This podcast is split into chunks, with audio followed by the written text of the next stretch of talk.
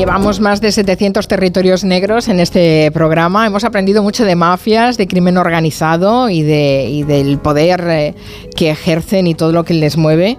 Pero hoy eh, Luis Rendueles y Manu Marlasca nos van a sorprender porque nos van a hablar de esta mocromafia, que dicen que es una de las mayores amenazas de la seguridad que existe en Europa y de la que apenas se ha oído hablar en nuestro país.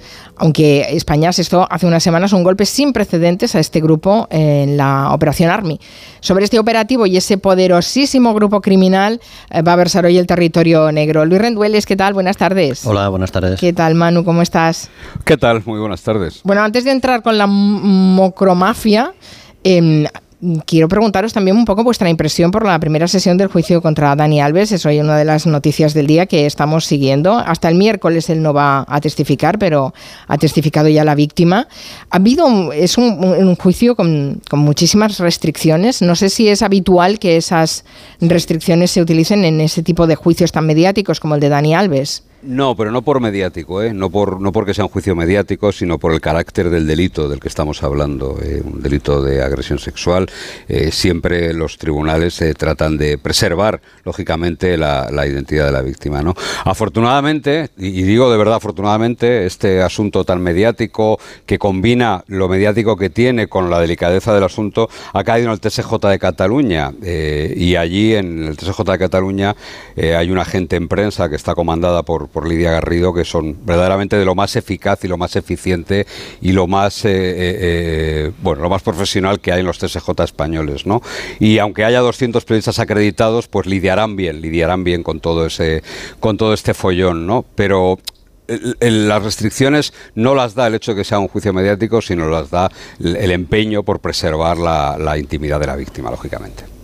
Lo cierto es que en este caso se ha actuado con muchísima delicadeza desde el minuto uno, cuando ya se activó ese protocolo. exacto, en la, sala Sutton, sí han sido los primeros que han actuado con absoluta delicadeza y con, con, garantizando evidentemente la seguridad jurídica de Daniel Alves, pero también garantizando la, la, seguridad en general y la intimidad y la privacidad de la víctima de todo esto, ¿no? que está acompañada hasta el día de hoy por agentes de, la UCAS, de la Unidad Central de Agresiones Sexuales de Mossos de Escuadra.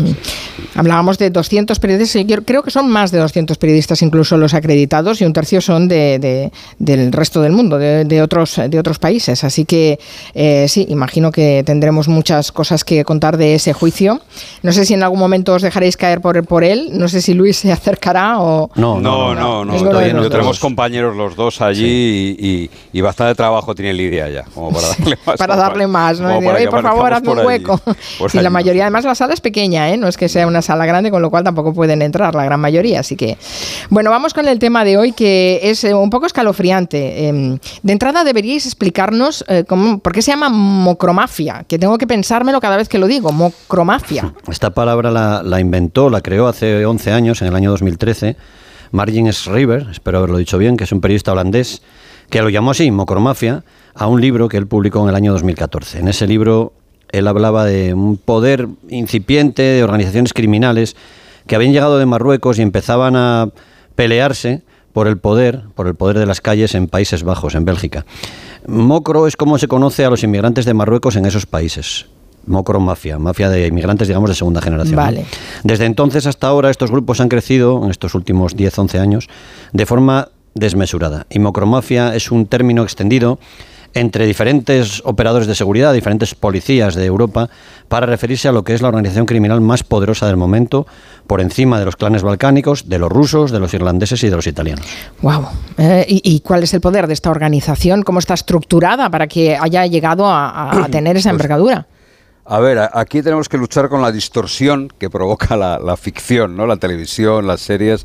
Eh, eh, la mocromafia no es cosa nuestra, no hay un capo di tutti capi, digamos, no hay un jefe supremo de todas las familias, eh, ni tampoco es la mafia rusa, donde el poder se reparte más o menos pacíficamente entre distintas organizaciones. Aquí en España se repartió en un sitio que conoce bien Luis, en el Montívoli, en hace muchos años ya, se repartió el poder la, mafia rusa.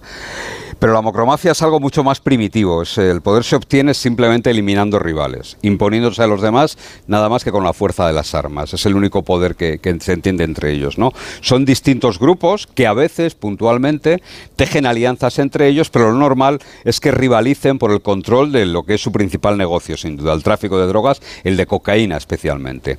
En Suecia y sobre todo en los Países Bajos y en Bélgica han dejado y siguen dejando por este afán de ocupar el espacio y de controlar el, mercado, digo que siguen dejando un reguero de violencia. En, Suecia, en, Suecia, por ejemplo, ha habido incidentes con granadas de mano en las calles de ciudades ya. ¿eh? ¿Y solo se dedican al tráfico de drogas?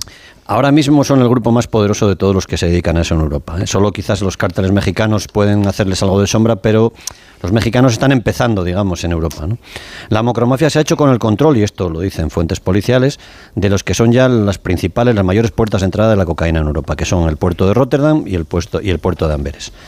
Y esto es porque Países Bajos y Bélgica han desplazado a España, que ya no es la puerta principal de la cocaína como lo ha sido durante más de 30 años. Este cambio, este movimiento, solo se puede explicar por el poder de la macromafia. ¿no? Ellos eligen esos puertos porque los controlan. Sus redes han tejido alianzas muy sólidas con los carteles productores, con los colombianos, y con los encargados de la logística, que son ecuatorianos actualmente. La cocaína que la mocromafia trae a Europa sale en su mayor parte de Guayaquil, en Ecuador. Ya estamos viendo cómo está Ecuador a todos los niveles. ¿no? Y esa ciudad ecuatoriana y la colombiana Santa Marta son las bases de operaciones de la mocromafia en Sudamérica. Hmm. Em, ¿Cómo, es posible que em, inmigrantes marroquíes, básicamente, hayan podido desplegar todo ese poder en el norte de, de Europa? Porque además allí son realmente un peligro en el norte de Europa. No, no, allí es, allí es la amenaza de, la seguridad más importante que existe ahora mismo. Por ejemplo, Países Bajos nunca había tenido que poner escolta a su primer ministro, nunca. Su primer ministro iba por la calle como, como cualquier paisano. Pero ahora lleva escolta porque la mocromafia amenazó a los políticos holandeses. Amalia de Holanda, que es la heredera de la casa de, lo, de Orange, de la casa, eh, eh, sí, sí, la casa real de Holanda. holandesa, también está amenazada y vive blindada las 24 horas del día. Tuvo que abandonar un piso que compartía con otras universitarias por temor a que fuese secuestrada o asesinada por la mocromafia. Pensemos por un momento eh, y intentemos trasladarlo a España, no estamos hablando de un Estado fallido, sino de los Países Bajos y de su familia real. La mocromafia por ejemplo, en el año 2021, en junio, fue su puesta de largo, digamos, en Europa, asesinó en junio del 2021 a Peter de Vries, que era un periodista incómodo, un reportero de investigación, que estaba trabajando sobre las redes de poder de esta organización. Los dirigentes de la mocromafia que son detenidos y encarcelados siguen a los mandos desde las prisiones porque el dinero que tienen, el poder que han logrado obtener, eh, es capaz de comprar funcionarios de prisiones igual que compra empleados de los puertos o autoridades portuarias. En Suecia, donde te hablaba antes Luis de los incidentes con granadas de mano, la tasa de homicidio se ha disparado desde la irrupción, desde la llegada de estos clanes de origen marroquí. Bueno, y queda claro el poderío de, este grupo. ¿Y han llegado a, a España? ¿Se tiene noticias de que la mocromafia esté en nuestro país? Vamos a decir que estaban antes de que se inventara el nombre ¿no? de, mocromafia. España, por su cercanía con Marruecos, siempre ha sido un lugar de interés para estos grupos que han crecido casi todos ellos desde el tráfico de hachís. Algunos de sus líderes, eh, como veremos, están instalados o al menos pasan temporadas en la Costa del Sol y en Melilla. Pero además España ha sido ya escenario de alguna refriega, de algún ajuste de cuentas entre distintos clanes de mocromafia, como el que costó la vida a Scarface.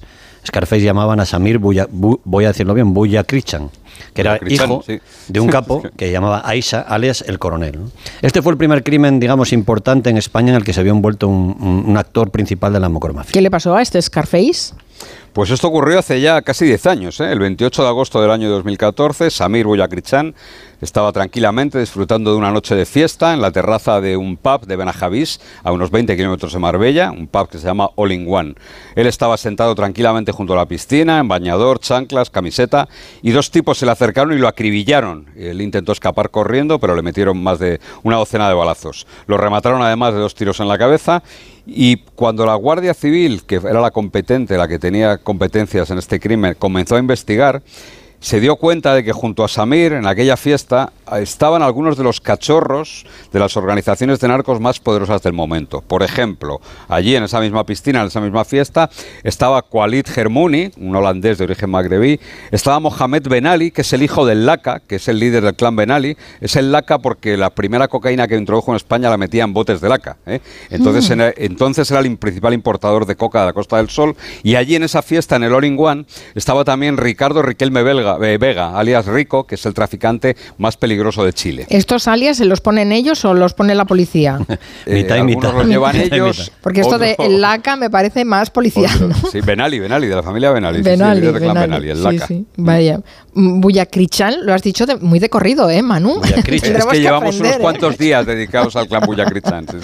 bueno, e, e, este crimen, menuda fiesta la que organizaron, madre mía. Ese crimen eh, era evidente que lo cometieron profesionales. Supongo que eso es lo que alerta a las autoridades españolas de que ahí, ahí están pasando cosas raras. Sí, los investigadores siempre pensaron, aunque nunca lo demostraron, no pudieron, que aquel crimen fue ordenado por Ridwan Taghi, que es el enemigo público número uno de los Países Bajos. Allí le llaman el ángel de la muerte por su afición a la violencia. Y Taghi está preso solo desde 2022, después de que Dubái por fin lo extraditara. En Dubái se refugian buena parte de los líderes de la mocromafia. El crimen de Samir puso a la policía española sobre la pista de su hermano, Karim, al que llaman Taxi. Y Karim es el contrario de su hermano, ¿no? Es un tipo poco aficionado a fiestas, no le gusta la ostentación pero en los últimos 10 años, así discretamente, ha levantado un imperio con base en la Costa del Sol, pero sin dejarse ver, como una especie de fantasma. Karim había tomado las riendas del clan Buyakrichan una vez que su padre, el coronel, el viejo coronel, se había retirado de una mansión que tiene en Melilla. ¿Y cómo se hizo con el poder eh, este clan? Bueno, ellos comenzaron, como tantos otros, como te, decíamos antes, importando hachís desde, desde ciudades limítrofes a Ceuta y Melilla. ¿no? Eh, ellos producían el hachís allí, lo lograban introducir a, territorio español y de ahí entraban en la península. Muy pronto, esa operativa la pasaron a Canarias y en Canarias ya empezaron a montar bases logísticas para introducir cocaína en Europa. El paso siguiente fue el control de los puertos del norte de Europa y las alianzas con los colombianos. Eh, Karim vivía entre Dubái y la Costa del Sol de forma absolutamente discreta provisto, como casi toda la mocromafia, con un pasaporte holandés, que es un pasaporte que se obtiene con facilidad, y ocasionalmente cruzaba hacia Marruecos o hacia Melilla, como la práctica totalidad de los componentes de la macromafia, siempre acompañado de un discreto pero eficaz servicio de seguridad, que no es que le quisiera proteger de la policía, sino que le protegía de atentados como los que murió su hermano. ¿no? Uno de los grandes problemas que tiene la mocromafia es que las intervenciones policiales, cuando muerden a un policía, no saben si están mordiendo a un policía o a alguien que les quiere eh, picar, que se los quiere picar, un clan rival. ¿no? A pesar de esa vida tan discreta, dentro de lo que cabe, la policía está convencida de que Karim es uno de los miembros más poderosos de la mocromafia. Lleva cinco años bajo el radar de la policía española y están convencidos de ello. un investigador que lo ha perseguido en estos cinco años nos contaba que hay muy pocos contenedores de drogas que se muevan en Amberes o en Rotterdam sin que Karim lo sepa, sin que los controle. El poder de esta gente se extiende a sitios tan distantes como Sudáfrica o como Australia. ¿Y por qué la policía está tan convencida de todo ese poderío? Porque no debe ser fácil eh, atar este cabos ni, investigar en ese entorno. Hay prueba documental, y esto es muy curioso, ¿no? Entre los años 2020 y 2021, las policías de varios países, entre ellos Francia y los Países Bajos, lograron reventar unos servidores, que eran los servidores de dos plataformas de mensajería encriptadas, Sky y Encrochat. Para que nos entendamos, este era el WhatsApp del crimen organizado cualquier delincuente que estaba eh, en una organización de este tipo tenían unos teléfonos en los que había instalado estos, este tipo de plataformas, Sky o Encrochat. Eh, mientras permanecieron activas, estas plataformas sirvieron para que narcos y criminales de todo el mundo se comunicasen con absoluta impunidad porque no había forma de intervenir esas comunicaciones. Se enviaban fotos de cargamentos de droga, montañas de dinero, contenedores preñados de droga. Así que cuando la policía accedió a todo ese material, y logró acceder y se sigue analizando. Y hay policías que conocen toda la dimensión de este material y nos han dicho a Luis y a mí, eh, pasarán 20 años y seguiremos analizando este material. Son cantidades ingentes de, información. Bueno, pues cuando vieron todo ese material comprobaron la verdadera dimensión del poder de la mocromafia. En esos mensajes se veía la enorme cantidad de droga que mueven y sobre todo, sobre todo, el poder para corromper que tienen a todo, a agentes de la ley, a autoridades portuarias, a capitanes de barco. Se corrompe todo lo que sea necesario corromper. Sí, sí, ya, ya vemos, nos estamos haciendo un poco poco a la idea ¿eh? de, cómo funcionan y de qué penetración tienen en la sociedad de, estos eh, países. Pero volvamos a España, a la operación Army que yo decía al principio, que acabó con la detención de Karim y un pequeño grupo de, mm. leales. Eh, parece difícil que hayan conseguido desarticularlos, ¿no? ¿Cuándo se desencadenó esta operación? La policía, especialmente el Greco de la Costa del Sol, llevaba cinco años vigilando y observando los movimientos de Karim y de su gente, movimientos físicos, pero también movimientos contables, movimientos financieros. Para eso los ayudaron, los ayudó la gente de la UDEF. Los investigadores descubrieron que los tentáculos de la red de este clan, del Cambo y Krichan, se extendían por España, por Holanda, por Marruecos, Emiratos Árabes y hasta la República Dominicana. Ya no se dedicaban solo al tráfico de cocaína, sino que también invertían, blanqueaban en negocios legales los multimillonarios beneficios que iban sacando. Habían, habían logrado ocultar estos beneficios, pues por ejemplo, eh, invirtiendo en, ladrillo, en inversiones inmobiliarias, en productos de lujo, siempre a través de sociedades instrumentales, de testaferros y de ese milenario sistema de compensación del que hemos hablado aquí mil veces, de la jaguala. Sí, ¿eh? esa que hace casi imposible rastrear dónde está el dinero, ¿no? Eso es. Para que te hagas una idea de su poderío, el clan llegó a utilizar la embajada española en Tailandia para controlar sociedades allí y eludir cualquier sospecha, ¿no? Finalmente, el 13 de diciembre fue el día D para los investigadores, la fecha elegida para dar caza a Karim y a su organización. Bueno, perfecto, ¿no? Karim ha sido detenido, cosa que parecía realmente complicado viendo quién es el tipo, ¿no? ¿Todo salió bien? Mm, en esta historia casi nunca, casi nunca va a salir bien todo. No me explicaba Manu antes eh, lo que se hablaba en ese chat, en esa especie de chat de padres malos, que casi todo, curiosamente, casi todo salió bien, pero curiosamente o no, la noche antes de esa fecha que había sido elegida por los investigadores para detener a los malos, el padre de Karim, el coronel, el viejo Aisa, se fue sorpresivamente junto a su familia de la mansión que residen en, Melilla y se marchó, cruzó la frontera, se fue a Marruecos. Karim, el hijo, sí que fue detenido muy cerca del juzgado cuando estaba a punto de entregarse. Iba a intentar, parece, llegar a un acuerdo con las autoridades para que dejaran libre a su familia pero también se detuvo ahí a su pareja y a su suegro. Cayeron también en esa operación otros tres colaboradores de ese clan que se dedicaban a blanquear, a limpiar esos beneficios del tráfico de drogas. y, o sea, también han podido tener acceso al dinero, la policía, esos sí, beneficios. Sí, sí, sí, sí. El juzgado número 4 de Marbella y la Fiscalía Antidroga de allí de Málaga han, han conseguido bloquear, y esto es un hito, 172 propiedades, ¿eh? por valor de 50 millones de euros y más de 3 millones de euros en crudo, digamos, de unas 150 cuentas bancarias. Los registros no son muy significativos, se hallaron nada más que 75.000 euros, algo de joyas, armas de fuego, pero tampoco gran cosa. ¿eh?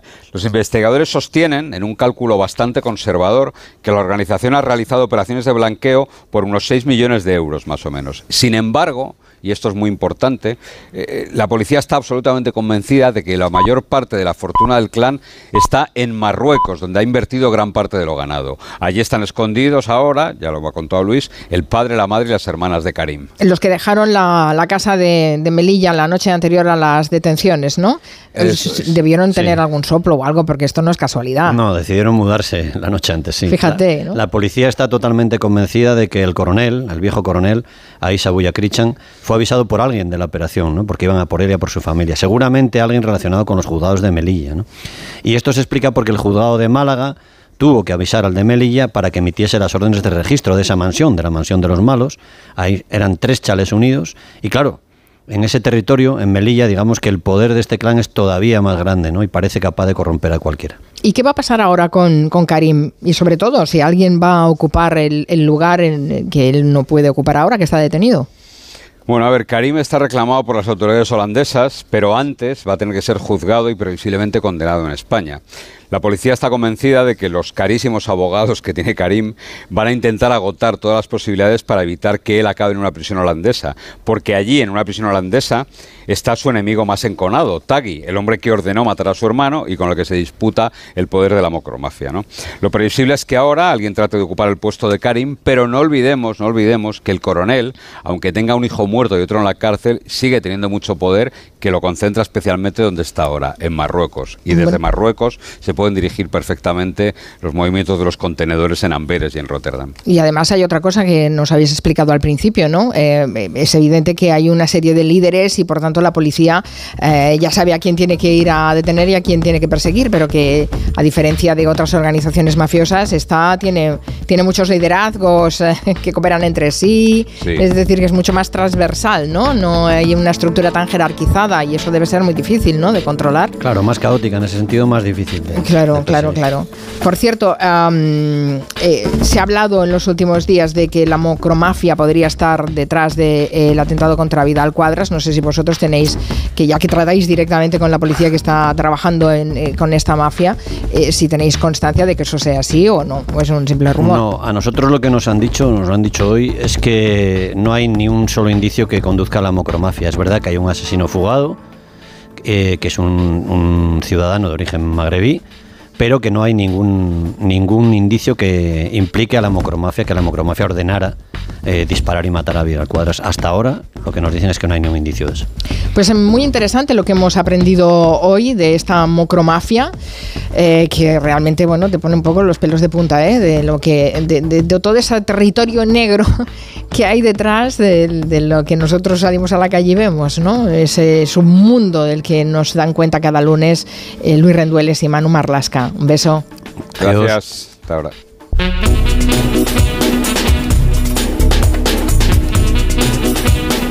De 3 a 7, Gelo. Con Carmen Juan.